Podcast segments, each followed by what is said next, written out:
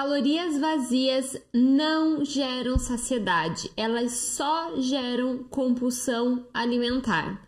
O açúcar ele não é só um grande vilão do seu emagrecimento, mas ele também é um grande vilão da sua saúde.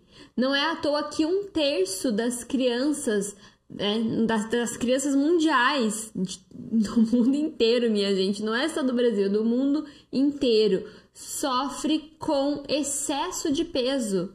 Já pensou que é uma criança ter sobrepeso? Mais de 50% das pessoas no mundo têm resistência à insulina. Isso aqui é muito, é, e é só uma parte pequena dos problemas que esse vilão, quando ele não está no lugar certo, ele provoca dentro do nosso organismo. É o peso que vai aumentar com certeza ou não vai abaixar e a sua saúde vai ficar prejudicada.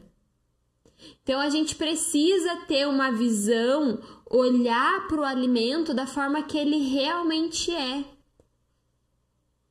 É existe um, um, um hormônio que é chamado insulina, ele é produzido dentro do nosso corpo. É através desse hormônio que os níveis de glicose ou de açúcar no sangue são regulados.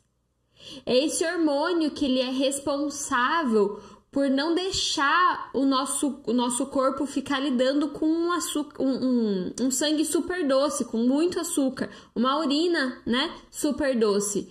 E a gente precisa entender que esses limites, eles são baixos, eles são pequenos, mas a cada dia a gente aumenta a concentração de açúcar que a gente ingere, principalmente se a gente tiver uma dieta baseada em alimentos industrializados. Quanto mais industrializada for a sua alimentação, quanto mais pacotinho você abrir, mais açúcar vai ter na sua alimentação.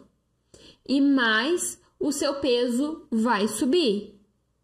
Mais você vai ter dificuldade de emagrecer, mais você vai estar tá prejudicando a sua saúde. Então, o, o, o, a forma como a gente precisa olhar para o açúcar é a forma que ele realmente é.